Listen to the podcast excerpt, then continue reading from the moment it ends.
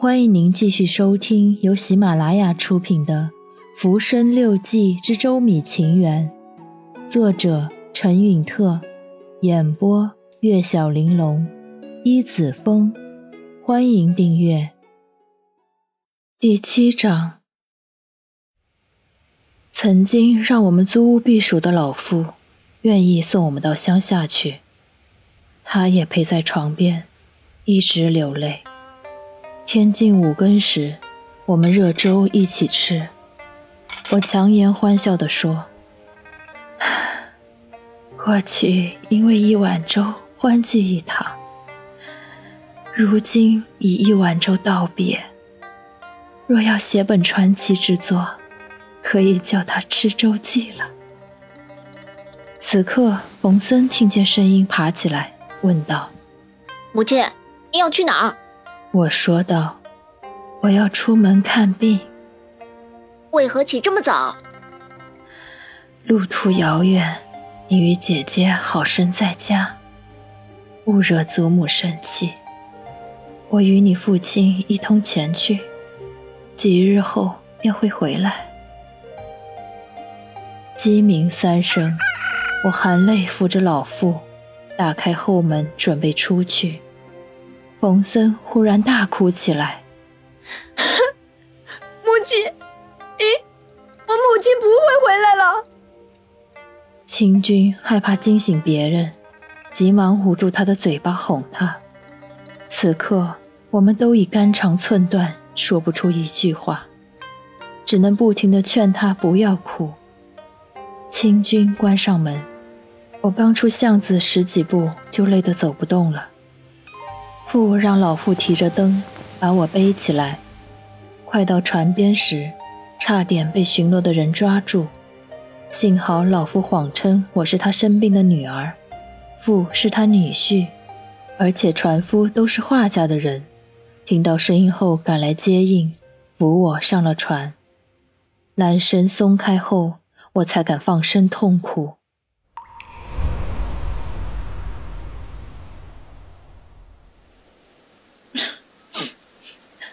这也太惨了，孩子们还那么小，叫做父母的怎么放心呢？一旁的小青眼泛泪光。我们找了个地方坐下来，我说道：“哎，其实都怪我，怪我太想帮夫君纳妾，从而结交了憨元，坏了自己的名声，又任凭夫君被小人所骗，才再一次被婆家扫地出门。”今日你能陪我聊天，替我排忧解难，让我把心中的苦吐露出来，真是不幸中的万幸啊！小青擦干了眼泪，说道：“哪里的话，我整日来回打扫，无趣的很。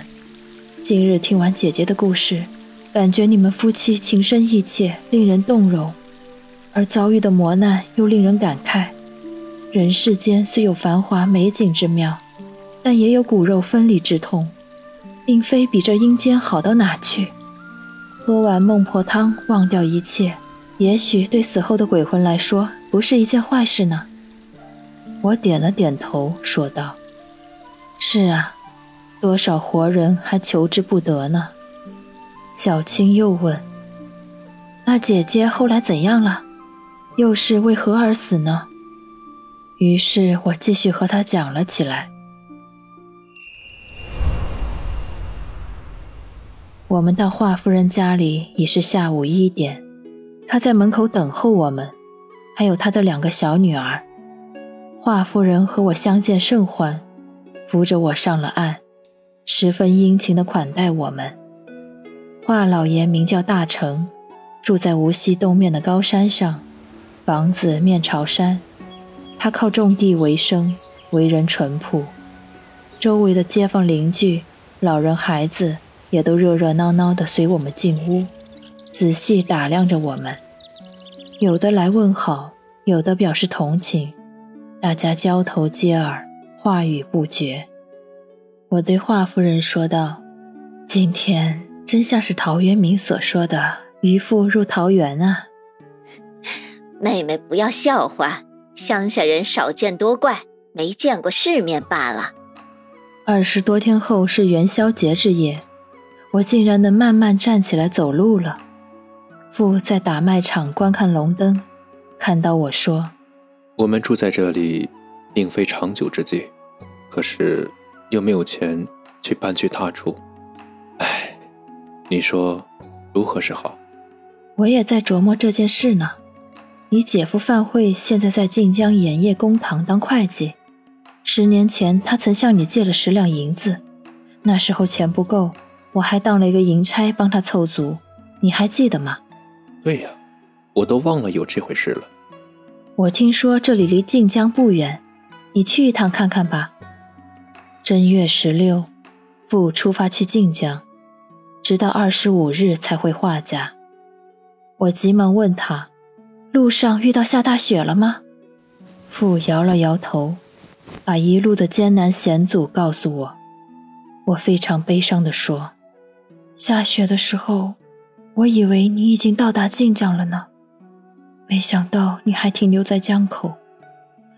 幸亏遇到了熟人相助，绝处逢生，真可谓吉人天相啊。”过了几天，女儿清君来信说。冯森已由夏依山推荐到店里当学徒，王敬成已取得公公同意，选择正月二十四日为婚期，把清军接过去。儿女之事就这样粗粗了结。但是骨肉分离至此，令我们终究还是觉得十分凄惨伤心。二月初，父用饭会来还给他的钱，准备了简单的行李。到寒江鼹署拜访老友胡肯堂，在老友的推举下，得到一份文书工作。从此，我们俩书信往来，生活似乎稍微安定一点。寄宿在华家时，华夫人请我教她的两个女儿识字，因为地处乡下，房子院落很大，夏天没有遮挡太阳的地方，很是晒人，我就教他们做活屏风。一屏风一扇面，用两根木梢固定底部，像矮凳子一样。屏风中间用四根横档固定，四角凿洞，插入竹编，再用沙盆栽植扁豆放在屏风下方，让扁豆藤盘旋屏风生长，营造出一幕绿墙。这样的屏风两个人就可以抬动，多做几个随意搭配摆放，既能透风遮阳。又能绿荫满窗，还能营造出迂回弯曲的视野，所以叫活屏风。盆栽扁豆也可以换成地上任意一种藤本香草植物，增添趣味。父在信中说：“妙，妙，这真是在乡下居住的绝好方法呀。”我去信给父，说道：“我身体已经康复。”只是一直寄宿在非亲非故的画家，终究觉得不妥。我也想去寒江看一看平山的美景。于是父亲自去画家接我过去。他在寒江的仙春门外租了房子，是靠近河流的两间屋子。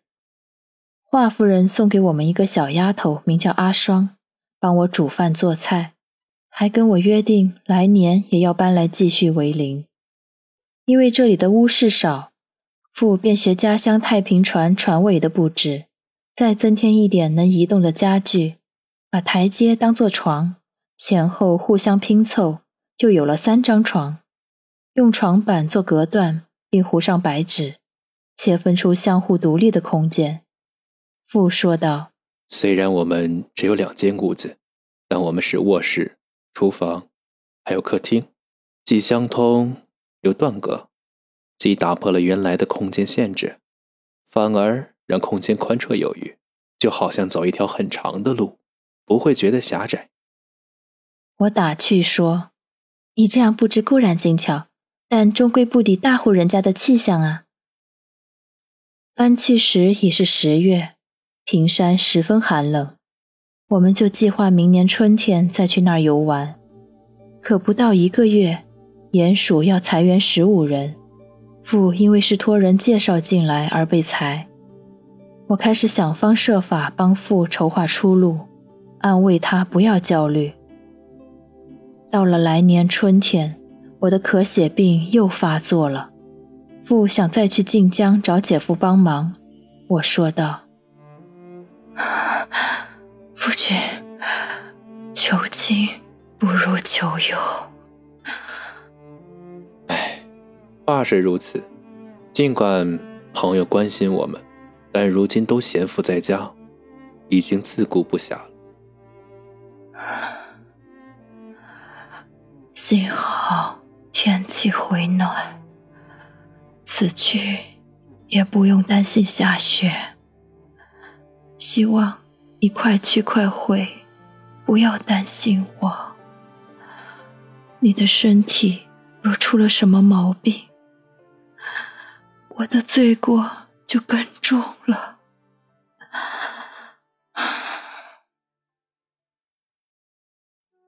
本集已播讲完毕，喜欢我的故事记得关注一下，订阅加分享哦，下集再见。